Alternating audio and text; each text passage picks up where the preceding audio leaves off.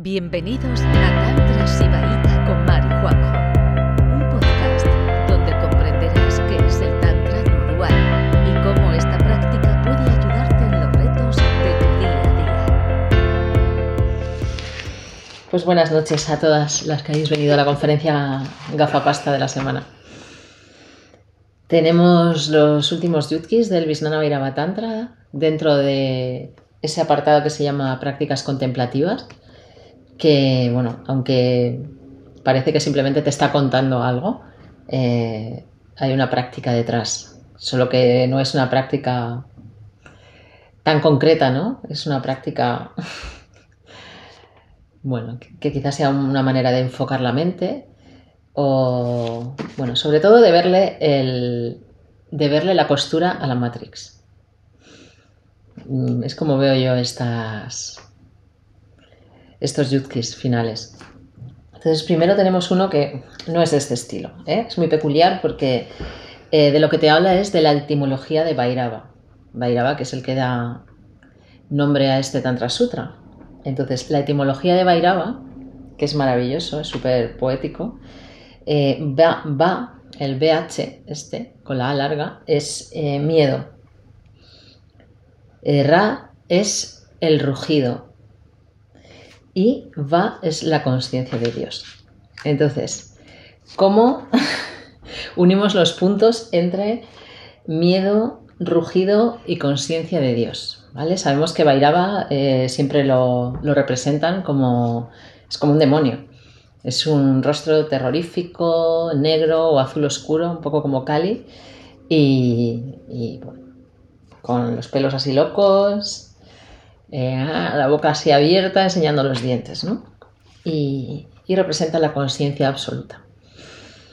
Entonces, eh, se podría explicar de muchas maneras, pero eh, hay un texto maravilloso que en algunas ediciones del Visnana Vairava Tantra precede al Visnana Vairava Tantra, que es de Xemaraya, uno de los comentaristas. A través de sus comentarios podemos entender estos textos, porque estos textos, si no hubieran estado comentados por otros eh, tántricas posteriores, pero bueno, más o menos de, esa época del esplendor en Cachemira, del sibaísmo, pues sin esos comentarios eh, difícilmente podríamos entender la profundidad de estos textos. ¿no? Entonces hemos hecho una traducción de, de, esa introducción de Xemaraya que os va a explicar perfectamente qué significa, por qué esa etimología tan peculiar de Vairava. Shiva, también conocido como Vairava, Shiva es también conocido como Vairava porque él trae el despertar inicial, el que nos hace llorar por el miedo a permanecer en el estado de sueño. Y al escuchar ese llanto, él se manifiesta en el radiante reino del corazón, otorgando la ausencia de miedo a los aterrorizados. También es conocido como Vairava porque es el señor de aquellos que se deleitan en su tremendo rugido, que marca la muerte de la muerte. Es el maestro, el maestro de ese rebaño de excelentes yogis que cansados del miedo y de buscar alivio. Ese es Vairava. Vairava el Supremo, cuya forma es conciencia y es el que nutre y extiende su poder por este universo. Bueno, no sé si esto necesita mucha explicación. Pero sí, yo creo que sí, que se puede, que podemos, se puede comentar, ¿no? O sea, que cuántas personas hemos llegado a la conciencia porque hemos tenido experiencias muy horribles de vida. Se nos ha hecho la vida insoportable y hemos buscado la conciencia porque, porque las experiencias de nuestra vida no nos han dejado vivir como pasos. Que a algunos nos hubiera gustado igual, ¿eh? Que mucha gente te dice, oh, vaya lío que me he metido. Eh, no podría yo vivir como, como, esos seres ordinarios, ¿no? Que llegan sin, sin demasiado sufrimiento al final de, de, sus vidas. Pero bueno, algunas de nosotras hemos tenido experiencias terribles que nos han hecho nos han hecho sentir que la vida no tenía sentido, estar en estados de mucha desesperación y eso nos ha, nos ha llevado a, a buscar una vía que, que nos saque del miedo. Y entonces bueno, al final acabas medio agradeciendo ¿no? esas experiencias terribles porque igual sin ellas no nos hubiera bastado para, para llegar hasta aquí.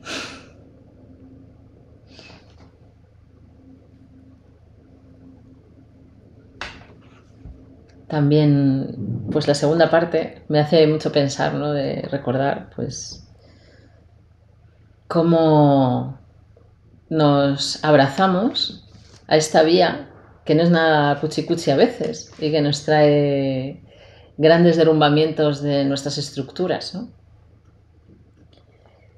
Pero nos gusta. Si no, no estaríamos aquí. Si no nos gustara ver cómo se caen todas nuestras estructuras, eh, si no nos, no nos, gustara muchísimo ese rugido de Bairaba, pues hubiéramos buscado otro tipo de vías más ñoñas. Pero aquí estamos. enfrentándonos a, situaciones que a veces no son encantadoras precisamente, pero nos gusta, nos gusta el rugido de Bairaba.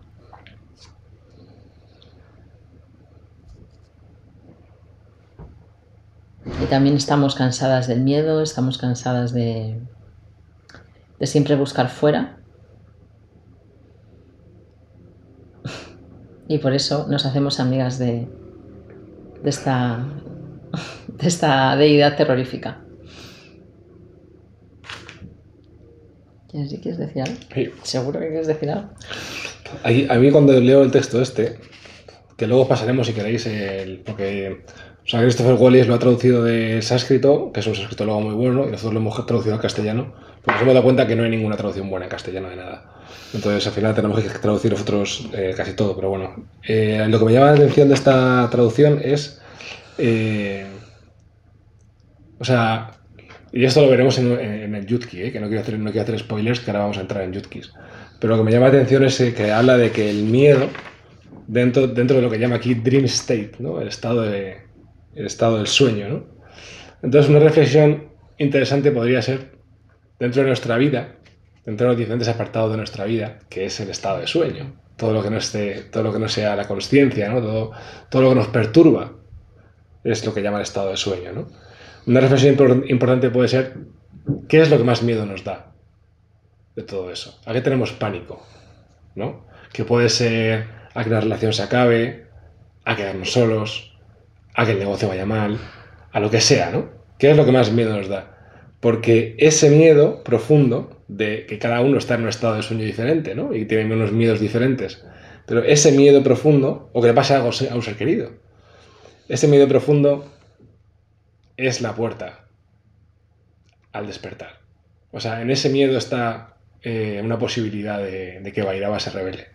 Entonces, esto, esto puede ser una, una, reflexión interesante. Claro, no es la única puerta, pero puede que sí que sea de las más directas las situaciones dramáticas o las cosas que nos dan mucho miedo.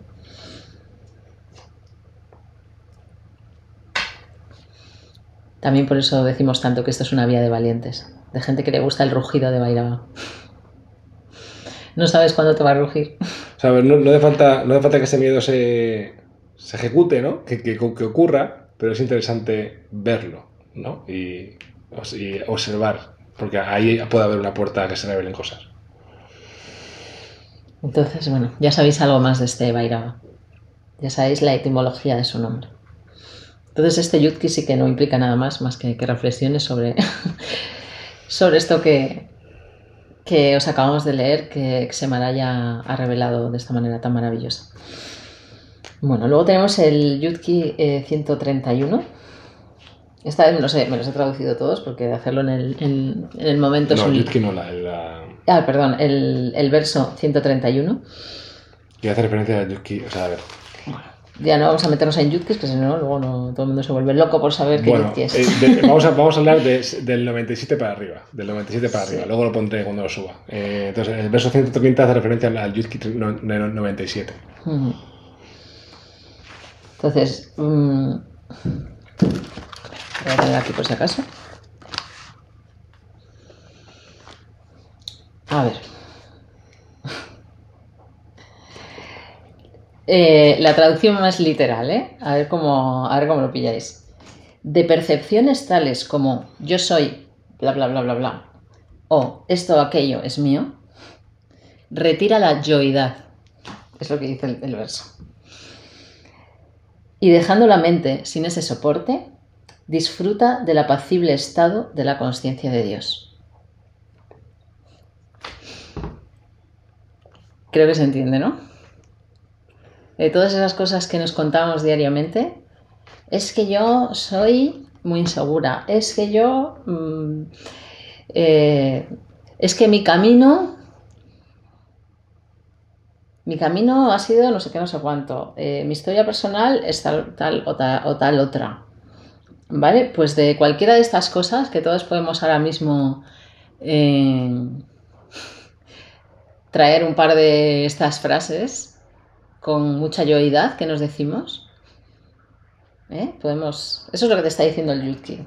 Eh, busca esas frases de yoidad, de yo soy esto o aquello, yo soy una adicta, soy lo que sea, ¿no? Soy insegura, tengo mala suerte en el amor, la que sea. ¿Vale? Tráela. Dibújatela con todo lo que... Bueno, con toda su decoración, ¿no? Con todo su escenario.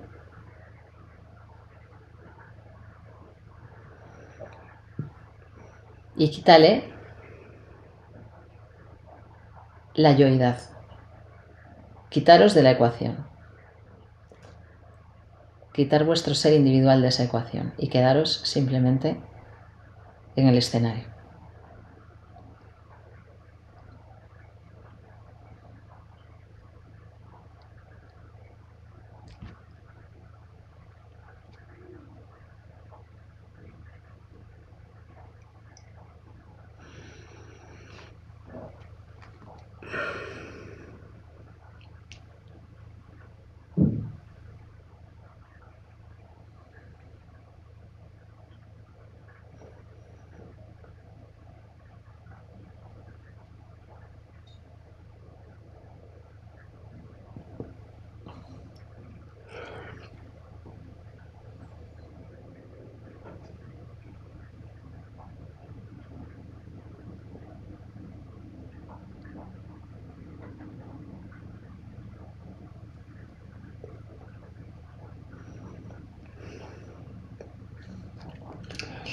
Fíjate, hay varios niveles de hacer este yutki, hay varias formas. Un nivel es superficial, donde digo, vale, me, me invento una frase, le quito el yo, y sí, te da cierta paz. Y otro nivel es de ver algo eh, que te creas de verdad. De verdad. De verdad. O sea, porque tú eres así. Porque lo has visto en el pasado y porque son comportamientos tuyos, hábitos tuyos, y que te creas de verdad, que sea así. Y coger eso, esa, esa creencia profunda que tú has visto en el pasado que se repite constantemente, ese tipo de creencia, y hacer el yutki con una cosa que tú creas al 100% que es verdad, y quitarle el yo a eso, eso debería de darte un calambrazo en todo el canal central.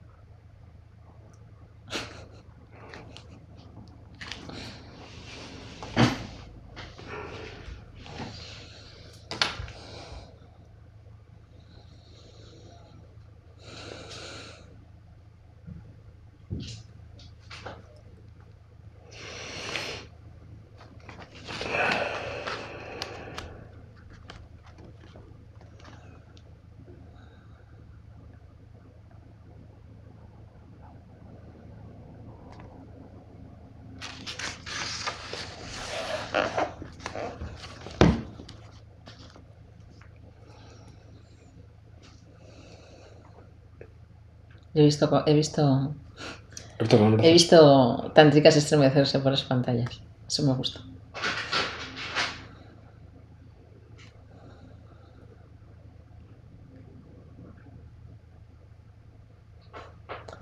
Pues eso es un yutki a practicar.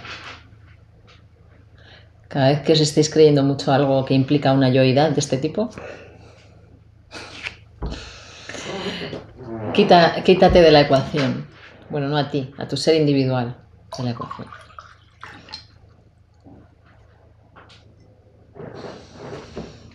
Y toda, todo ese escenario terrible parece una broma.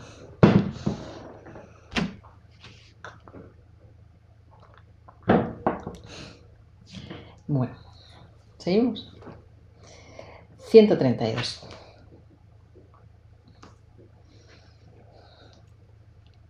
Del estilo, pero dándole la vuelta. Lo de. Lo de quitar. eh, entonces, bueno, es que yo soy una friki porque me gusta la lingüística. Como el sujeto y el, atributo, ¿no? Pues esto es de, de este tipo. Sujeto y atributo, quitar el sujeto. Shiva Shakti es eterno, es omnipresente. No, no tiene soporte, no se agarra a nada. Y es el que regula todo el universo. Medita en estos conceptos, quitando el referente, quitando a Shiva Shakti de la ecuación, y encontrarás el sentido de tu vida.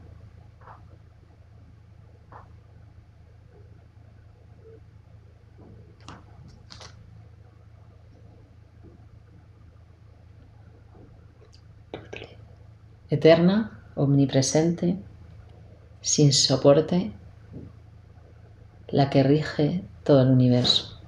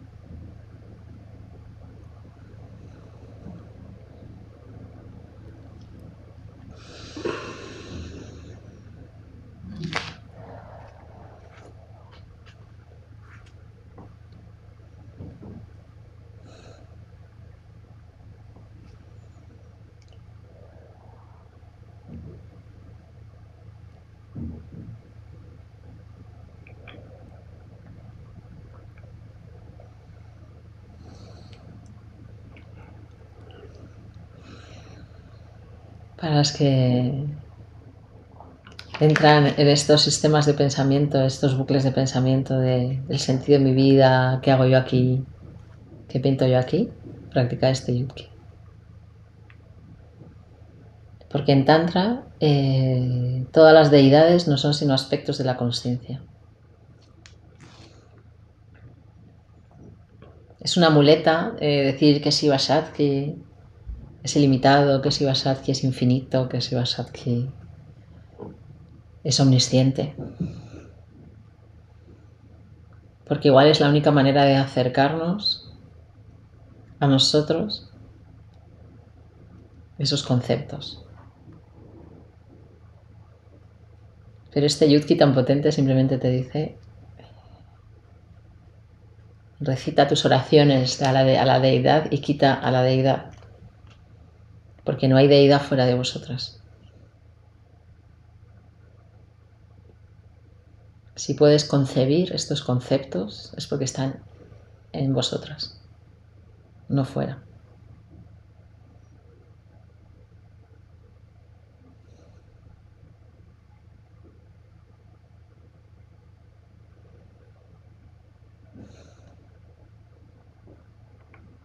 Esto es una manera de quitarnos las famosas corazas, canchucas, que nos vienen tan mal. Vamos. 133. Prepara café. todo lo que encuentras, todo lo que se presenta, no tiene sustancia. Es como la red de Indra. Si lo ves todo así, firmemente, alcanzas el estado de Sambhava. Bueno, esto igual necesita un poco de explicación.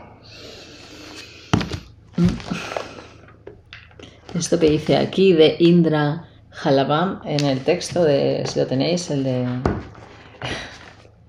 ¿Alguien sabe lo que es la red de Indra o la joya de Indra? ¿Alguien ha oído ese concepto? Eh, ¿Lo ha visto? Vale. Bueno, pues esto te dice que todo lo que estás percibiendo, todas tus percepciones, todo lo que encuentras ¿eh? en tu experiencia, es como la red de Indra. La red de Indra es un concepto que también está en el budismo.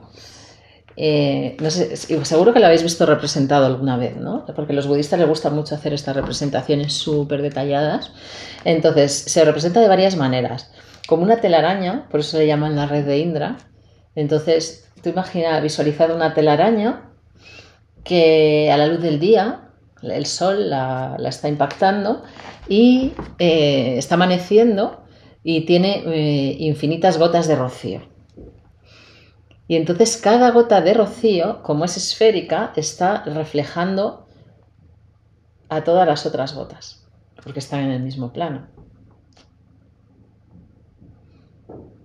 Entonces esto lo, habéis visto, ¿no? Y a veces eh, los budistas, si, habéis visto estos libros budistas maravillosos que eh, veis como pequeño, o sea, como que Buda está en medio y luego como pequeños Budas alrededor o mundos, que es como esta idea del universo holográfico, ¿no? Entonces, en esta, en esta idea ¿no? de que lo que estás percibiendo es como la red de Indra, pues está esto, ¿no? de lo de que el universo es holográfico, la interconexión, porque si tú le pones una manchita a una de esas gotas, la pones a todas. Eh, también representa la ilusoriedad del ser individual. O sea, el gran maya, ¿no? Por eso se llaman maya, la red. maya es la red, pero es, lo que significa es que estás conectado a todo. Que tu individualidad no existe. Y luego también la omnisciencia y la sabiduría, o sea, que tú en tu pequeña esfera, en tu pequeña gota, estás reflejando todo. Entonces, ¿qué sabiduría hay que necesites buscar si ya estás conectado? Si ya estás reflejando todo. Nada hay que se te escape a tu conocimiento, qué necesidad de querer saber y querer entender si ya lo tienes todo. Y luego la naturaleza espejo de la conciencia, que eso yo creo que es para nota, pero es maravilloso, ¿no? O sea, que al final es todo, o sea, la, conciencia es simplemente un espejo que refleja un montón de cosas, pero realmente es un espejo limpio. Entonces este Yutki te está llamando a contemplar todas estas cosas. Podemos vernos como una de esas gotitas en esa telaraña bañada por el sol del amanecer